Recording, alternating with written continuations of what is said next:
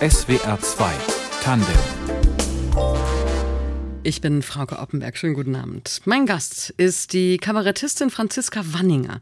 Für mich soll's rote Rosen hageln, heißt ihr aktuelles Programm, das im Oktober im Münchner Schlachthof Premiere gefeiert hat und mit dem sie jetzt auf Tour ist. In der kommenden Woche tritt sie auch in unserem Sendegebiet auf.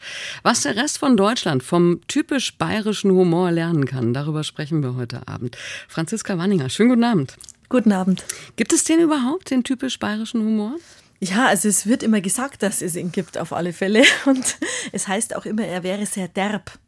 Aber ich, ich finde es gar nicht so, ehrlich gesagt.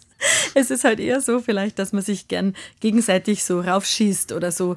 Ähm, ich glaube, als Außenstehender, wenn man kommt, meint man, dass das oft so böse ist, wenn die Bayern untereinander reden, aber eigentlich ist es oft lustig gemeint. Sagt man Ihnen das nach, wenn Sie außerhalb Bayerns auftreten? Oh, das war aber derb.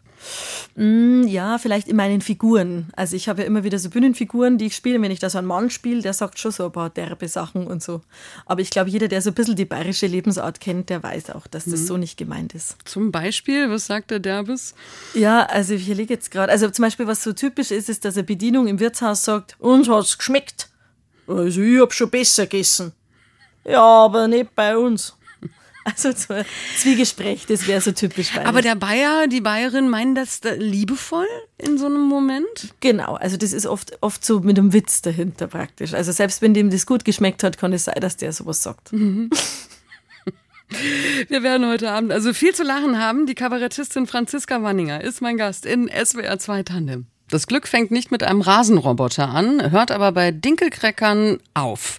Jedenfalls in der Welt von Franziska Wanninger. Die preisgekrönte Kabarettistin analysiert die Untiefen des Lebens in ihrem aktuellen vierten Programm Für mich soll's rote Rosen hageln, mit dem sie derzeit auf Tour ist.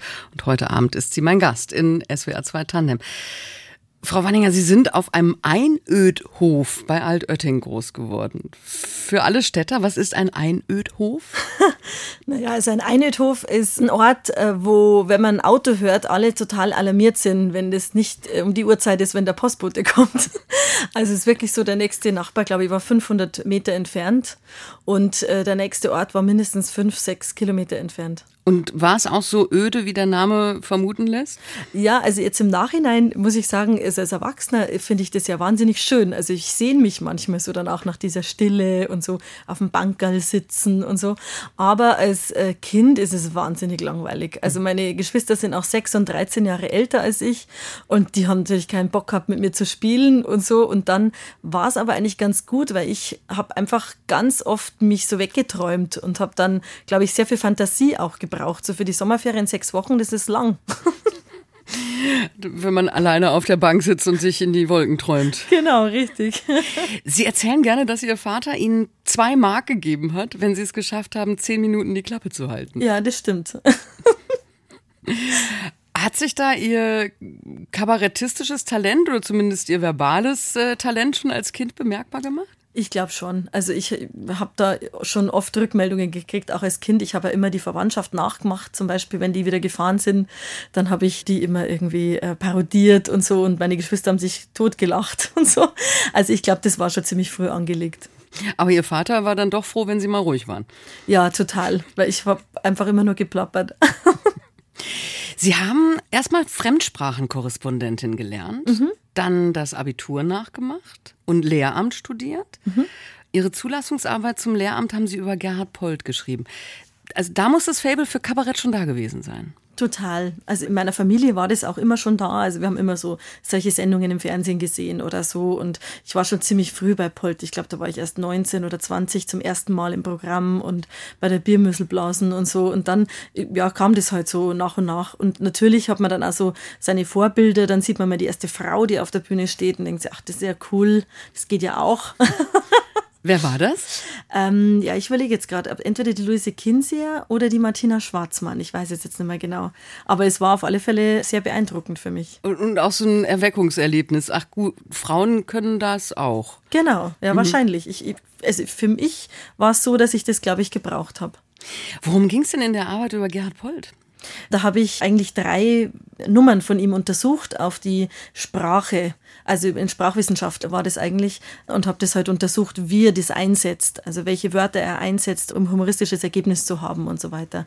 Das, genau. Also man kann Humor durchaus wissenschaftlich analysieren. Ja, ich hatte Glück, weil mein Professor war auch so ein Polt-Fan und der hat gesagt, ja, ja, machen Sie das einfach, machen Sie das einfach. Weil sonst weiß ich nicht, ob ich das Studium je abgeschlossen hätte, weil alle anderen Themen waren so langweilig. Was zeichnet denn die Sprache von Gerhard Polt aus? Mm, naja, dass sie ähm, sehr klug ist, aber doch auch sehr derb. Also man muss sich darauf einlassen und man merkt dann erst auf den zweiten Blick vielleicht manchmal, dass da eine zweite Ebene drunter liegt, finde ich. Haben Sie sich was von ihm abgeguckt? Ähm, das ist ja immer schwierig, wenn man das so über sich selber sagt, aber er war immer ein großes Vorbild, wie er seine Figuren spielt. Also wenn der eine Figur spielt, dann ist der diese Figur so zu 100 Prozent. Und das habe ich mir schon äh, so als Vorbild genommen. Sie haben ähm, während des Studiums auf jeden Fall schon die Bühne für sich entdeckt, aber es war die Theaterbühne. Genau. Und Sie haben auch später in Hollywood sogar am Lee Strasberg Institut Schauspiel gelernt. Mhm. Mit welchem Ziel? Ja, ich glaube mit dem Ziel, selbstbewusster zu werden.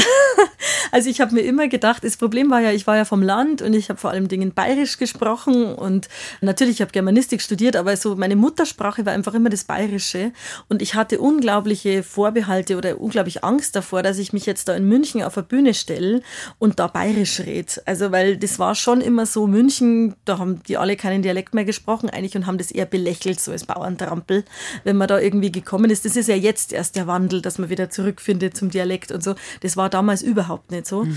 Ja, und dann war es eigentlich so, dass ich mir gedacht habe, okay, wenn mir da einer blöd kommt, dann kann ich immer noch sagen, ich war, ich war am Lee Strasberg. ja, es ist ein renommiertes Schauspielinstitut, wo also wirklich die ganz Großen gelernt haben. Mhm. Wie war denn das? Ja, cool. Also ganz anders natürlich irgendwie, aber für mich sehr aufregend. Auch welche Leute da so ihren Weg gehen. Also da ehemalige Tänzer, die dann mit 24 halt einfach schon durch sind und dann halt noch als Schauspieler versuchen oder auch welche, die haben schon irgendwelche Preise gewonnen und einfach ganz viele auch, die immer wieder weiter an ihrer Kunst arbeiten wollten. Was für eine Karriere hat Ihnen denn eigentlich vorgeschwebt? Wollten Sie dann zum Theater oder war schon von vornherein klar, ähm, na, irgendwann wird das dann doch das Kabarett.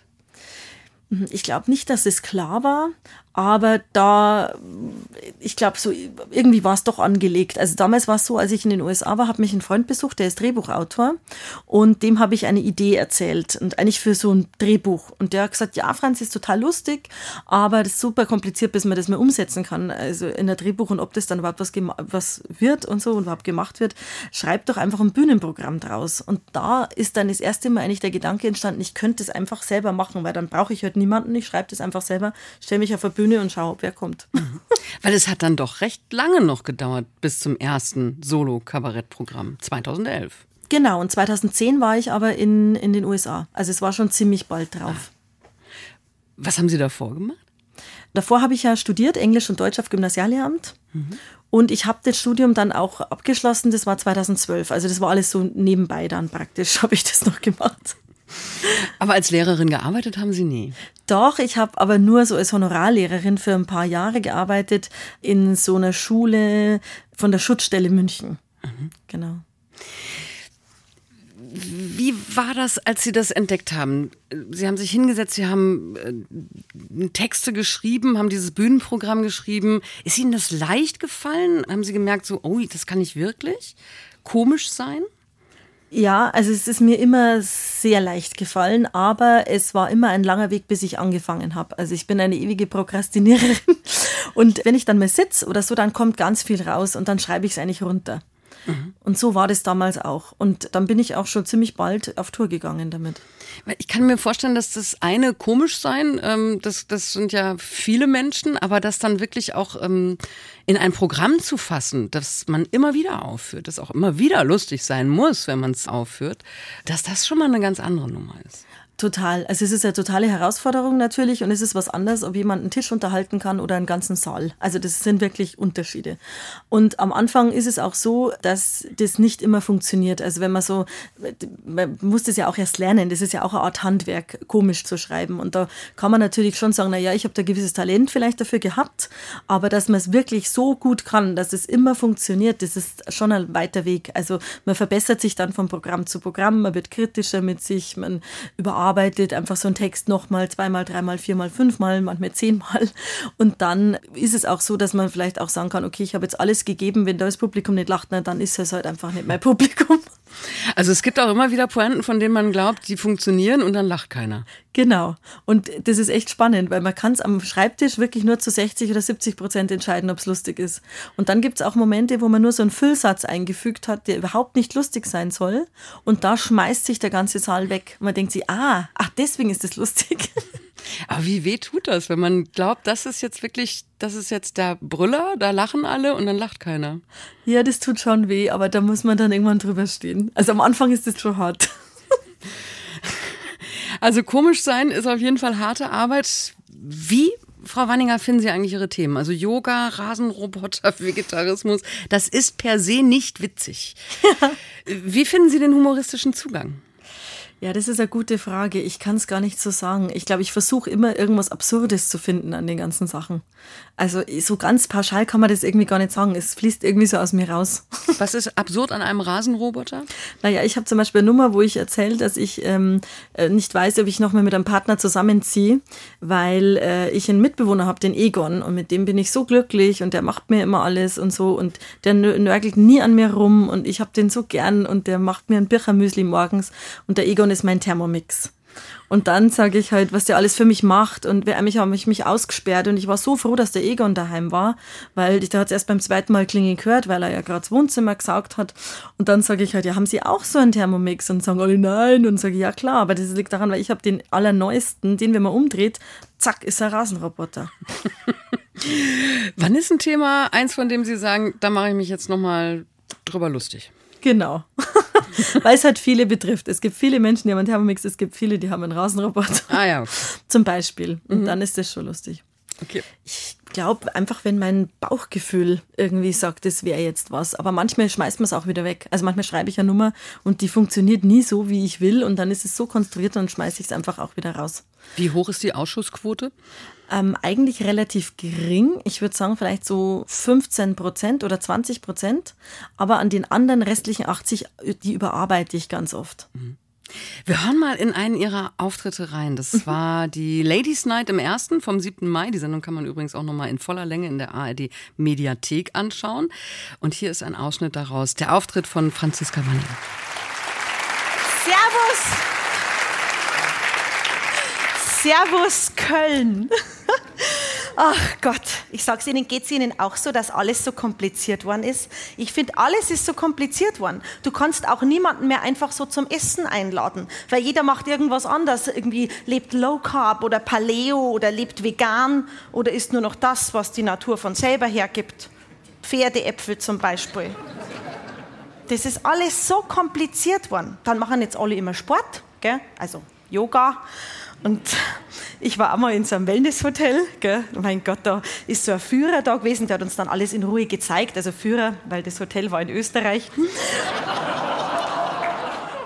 Und da war dann so ein großer Gymnastikraum und die hat dann gesagt, ja, da ist jetzt dann gleich Yoga. Und ich dachte, toll, das probiere ich auch mal aus. Gell, Yoga. Die Stunde beginnt. Hallo, grüß euch, Servus. Bin die Marille, euer Yoga-Instruktor. Wer von euch hat denn noch niemals Yoga gemacht? Ah, wie heißt du? Franziska. Wir orientieren uns heute mit der Schwierigkeit an unserem schwächsten Glied, der Franziska. Wir begeben uns in den Kopfstand. Ja, und glauben Sie, das hätte ich geschafft? Freilich wie ein räudiger Hund bin ich im Vierfüßlerstand hängen geblieben. Und die Marille hat natürlich gesagt, das ist überhaupt kein Wunder, weil ich bin über 35, hat es gesagt. Und über 35 ist man sowieso faszienmäßig unwiderruflich verklebt. Die, die hat mich gleich direkt weitergeschickt zu ihrer Kollegin, Personal Trainerin Svetlana, 32 aus Bulgarien, mit einem Körperfettanteil von minus 7. Aber ich sage Ihnen, es gibt was, was viel, viel effektiver ist als Sport. Und zwar Photoshop. Du, du, kannst alles dir photoshoppen, deine ganze Existenz kannst du dir photoshoppen. Ja, schauen Sie mal auf Instagram. Ja, freilich, da hast du nämlich dann diese ganzen Leute und die machen Schneeengel, Hashtag Sun, Hashtag Snow, Hashtag Kitzbühel. Und in Wirklichkeit links auf der Verkehrsinsel, Hashtag, da hat der Hund gebieselt.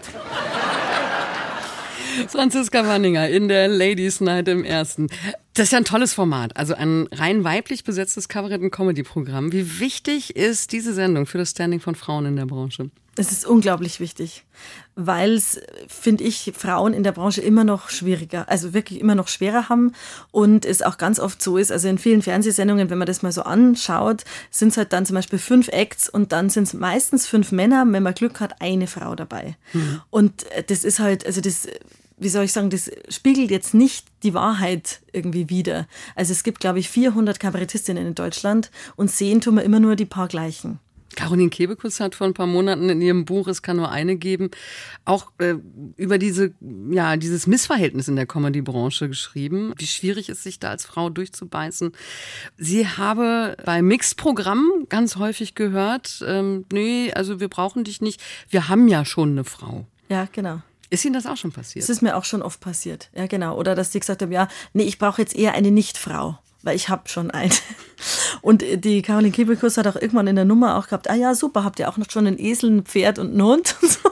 Also es ist wirklich völlig absurd.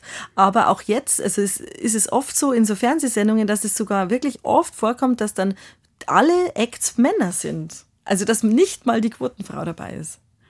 Warum ist das eigentlich so, dass Frauen ja ihr humoristisches Talent immer noch häufig abgesprochen wird? Oder woran liegt es?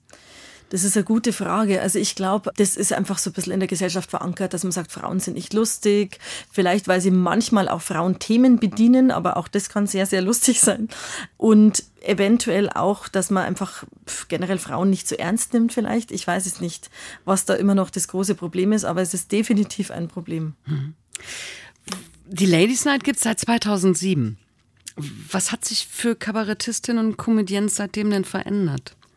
Also auf alle Fälle gibt es jetzt eine Sichtbarkeit für Kabarettistinnen und Comedians und zwar im ersten, im ersten deutschen Fernsehen. Und das ist also viel mehr, als vorher der Fall war. Manchmal war man vielleicht dann eben im WDR oder im BR, was natürlich auch toll ist. Aber da gibt es eben dann diese eine Quotenfrau. Und in der Ladies Night sind es ja jedes Mal mit der Moderatorin, äh, glaube ich, mindestens dann vier Frauen oder fünf mhm. Frauen, äh, die auftreten. Und das ist einfach ganz was anderes. Das hat andere Quoten, das hat viel mehr Zuschauer, es ist deutschlandweit. Also das ist einfach auch eine Aussage, wenn man so eine Sendung macht. Mhm.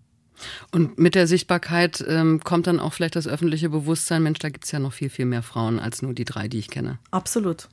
Was müsste sich denn noch verändern? Also und vor allen Dingen wie? Müssen sich Frauen mehr unterstützen, mehr Netzwerken?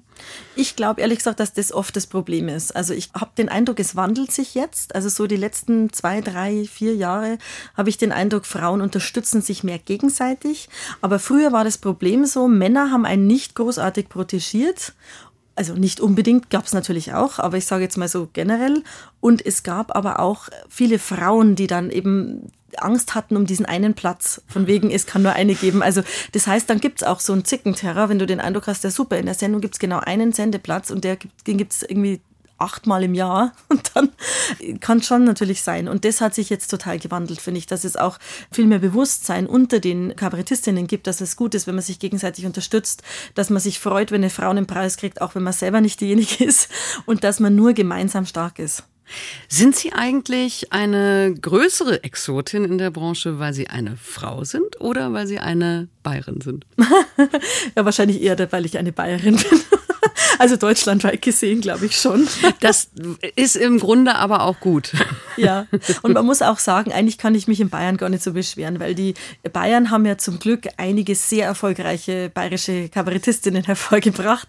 Und von dem her ist es bei uns ein bisschen anders. Also ich habe einfach Riesenglück, dass es eine Martina Schwarzmann gibt, eine Lucy Kinze, auch eine Monika Gruber, die die Hallen füllen. Und das heißt, man hat vielleicht nicht ganz so viele Vorurteile, wie wenn man aus einer anderen Ecke aus Deutschland kommt. Für mich soll's rote Rosen hageln. So heißt das aktuelle vierte Soloprogramm von Franziska Wanninger, mit der die Kabarettistin gerade auf Tour ist. Am 15. Juli können Sie sie in Stuttgart live erleben, auf der Seebühne am Feuersee und am 17. Juli in Pforzheim beim Stadtfest. Heute Abend ist sie zu Gast in SWR 2 Tandem.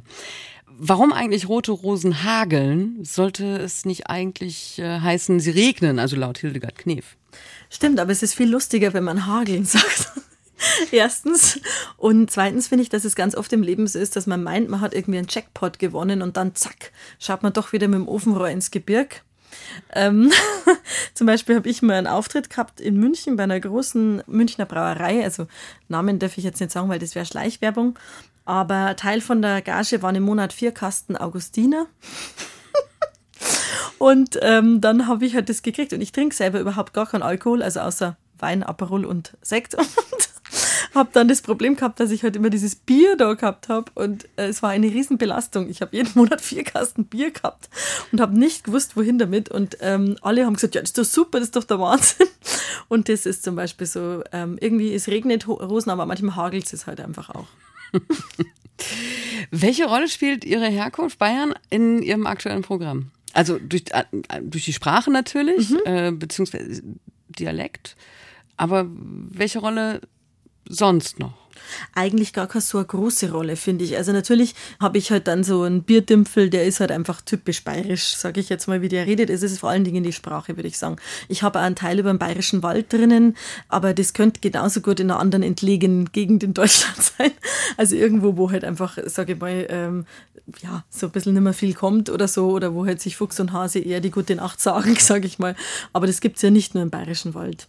Also ich finde, es ist halt, es geht viel um meine Jugend auch. Ich war im Internat Internat zum Beispiel eine Zeit lang. Ich bin in Mathe durchgefallen, das verarbeite ich ganz gut. Dann war ich eine Zeit in Amerika, das verarbeite ich auch. Und ähm, genau, also es ist einiges autobiografisch, aber auch nicht alles. Wer ist der Bierdimpfel? Ja, der Bierdimpfel ist halt, Sie kennen das Wort, oder? Nein. Ah, okay. Also Bierdümpfel ist so ein Typ, der ähm, eigentlich so ein bisschen in der Kneipe festgewachsen ist und halt so vor der zwölften Halbe sitzt und einen entweder anmacht oder aber irgendwie äh, äußerst äh, eigenartige philosophische Weisheiten von sich gibt. Und das ist so ein Bierdümpfel. Also ein Typ, der einfach immer da in der Kneipe abhängt und halt eher, eher, eher ich würde sagen, eher unangenehm ist. Also ich kannte dieses Wort nicht. Jetzt äh, stelle ich mir natürlich die Frage, versteht man sie, wenn sie auf der Bühne, sagen wir mal, in Hamburg stehen? Ja, also ich, ich passe mich dann schon an. Also ich rede jetzt mit Ihnen auch einigermaßen Hochdeutsch, aber ich passe mich an. Aber diese Figuren zum Beispiel, die müssen schon immer noch bayerisch klingen. Das ist ja ganz gut, weil beim, also ich kann ja bayerisch klingen, ohne dass ich bayerisch rede. Wenn ich jetzt überlege, der Yogi Löw zum Beispiel, der redet ja auch eigentlich immer nach der Schrift, aber ist trotzdem, man hört raus, dass der jetzt zum Beispiel aus Baden-Württemberg ist. Mhm. Und genauso geht es in Bayern auch. Also ich kann auch sagen, der ist eine, das ist eine Unverschämtheit, das sage ich Ihnen aber ganz bestimmt. Dann ist das alles nach der Schrift. Also jeder versteht es, aber es ist halt gleich krass bayerisch. Welche Reaktion bekommen Sie in Hamburg, um beim ganzen nördlichen Auftrittsort zu bleiben. Sehr gute tatsächlich. tatsächlich. Also es ist, also ich weiß nicht, ich habe mal in Hannover einen Auftritt gehabt. Also das war unglaublich. Die haben mich gefeiert. Das war der Wahnsinn. Und da ist dann auch ein Herr zu mir her und hat gesagt, ich möchte mich in aller Form für unsere ganze Gruppe bedanken, dass sie den weiten Weg zu uns mit ihrer Kultur gemacht haben. also das war großartig. Wo treten Sie denn besonders gern auf? Ähm, ich glaube, ich trete überall dort gern auf, wo Menschen kommen, die mich sehen wollen. Also es ist immer wahnsinnig schön, so einen normalen Soloabend zu spielen, jetzt im Vergleich zu, wenn man irgendwo gebucht ist, zum Beispiel so eine Firmengala oder so. Äh, das kann halt schwierig sein, muss nicht, aber das ist halt eher Arbeit dann. Und wenn ich wohin komme, wo lauter Leute sich freuen, die haben sich einen Babysitter engagiert, die haben vor Wochen Karten gekauft, die haben die Karten zum Geburtstag verschenkt, dann trete ich unglaublich gern auf. Und lieber kleine Gaststätte oder große Halle? Also lieber, also kleine Gaststätte ist auch schwierig, weil da kann es sein, dass dann der, der Wirt 15 Mal die Kaffeemaschine einschaltet während der Vorstellung. Oder das Besteck zu zählen beginnt, was auch laut ist. Äh, ich würde jetzt mal sagen, äh, und Halle ist mir zu groß. Also ich würde einfach sagen, so ein schöner Saal finde ich gut. Ein schönes Theater. Mhm. Zwei ihrer Kollegen, die wir hier mal zu Gast hatten, haben unabhängig voneinander erzählt, dass ihre Hauptaufgabe als Kabarettist darin bestehe, Auto zu fahren. Ja, das stimmt. Das stimmt tatsächlich. Also ich sitze sehr viel im Auto. Es ist bei Ihnen auch so. Ja, also ich finde es immer spannend. Ich habe jetzt mal einen Podcast gemacht mit der, ähm, es war so in der ARD-Themenwoche mit dem BR auch und mit RBB war das so Zusammenarbeit und mit den RBR-Damen bin ich immer rausgefahren aus München und irgendwo quer durch Bayern. Und ich habe überall eine gute Wirtschaft kennt. Ich habe überall, die haben immer gesagt, ja, ist ja Wahnsinn. Also ich kenne das wirklich, kenne jeden Gartenzaun in Bayern. Und die leben halt immer schön in München und die haben gesagt, ich habe den Eindruck gehabt, die waren noch nie draußen so ungefähr. Und das war schon spannend. Aber klar, wenn man halt immer alle, alle Autobahnen führen aus München raus zu irgendeinem Auftrittsort. Wenn man sich Ihren Tourplan anschaut, dann sind aber die meisten Auftritte tatsächlich in Bayern. Mhm. Gibt es einen unterschiedlichen Humor im Norden und im Süden? Also unterscheidet sich Ihr Humor wirklich so sehr von einer Gerburg Janke, äh, die aus Oberhausen kommt, oder der Rheinländerin Caroline Kebekus oder einer Jutta Wübbe alias Marlene Jaschka aus Hamburg weil sie ja vorwiegend in Bayern auftreten, weil man den Humor dort kennt. Mhm.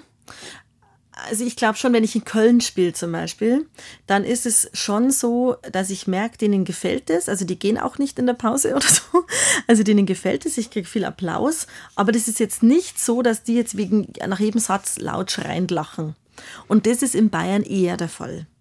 Also von dem her, aber ich habe zum Beispiel auch teilweise dann so, so diese ähm, Kölner Karneval oder so, da kann ich zum Beispiel nicht besonders viel drüber lachen. Also das ist einfach unterschiedlich, glaube ich. Also es ist schon so, wie der Herr aus Hannover gesagt hat, Sie haben uns Ihre Kultur gebracht. Ja, genau, wahrscheinlich. Sehen Sie sich dann auch als bayerische Botschafterin, wenn Sie durch Deutschland touren? Ja, ein bisschen schon, glaube ich. Also ähm, ich glaube, ich möchte schon gern irgendwie nach außen tragen, dass wir Bayern nicht alle engstirnig sind und nicht alle äh, selbstverliebt und nicht alle äh, uns nur um uns selber drehen halt. Genau. Sie haben ja auch mal einen missionarischen Bestseller geschrieben. Genau. Der famose Freistaat, Bayern verstehen für Anfänger und Fortgeschrittene. Das war also auch so ein bisschen Botschafterin, die Sie waren mit diesem Buch. Das stimmt wahrscheinlich, ja. Aber lustigerweise kaufen es vor allen Dingen in Bayern jetzt, weil das so ein bisschen, ähm, ja, so ein Potpourri ist, irgendwie quer durch, unser, ja, durch unsere Kultur, unsere Tradition und so. Und wahnsinnig viele alte bayerische Sprüche drin sind und so. Und deswegen kaufen es auch sehr viele Menschen bei den Vorstellungen in Bayern. Mhm. Weil der Oberbayer auch noch was über den Franken lernen kann. Ganz genau. Ich sag noch mal die Termine, die hier in der Region als nächstes anstehen. 15. Juli Stuttgart, 17. Juli in Pforzheim. Da ist Franziska Wanninger live zu erleben. Und heute Abend war sie zu Gast in SWR 2 Tandem. Vielen Dank dafür. Herzlichen Dank, dass ich kommen durfte. Redaktion der Sendung hatte Elinor Krogmann. Ich bin Frauke Oppenberg. Machen Sie es gut.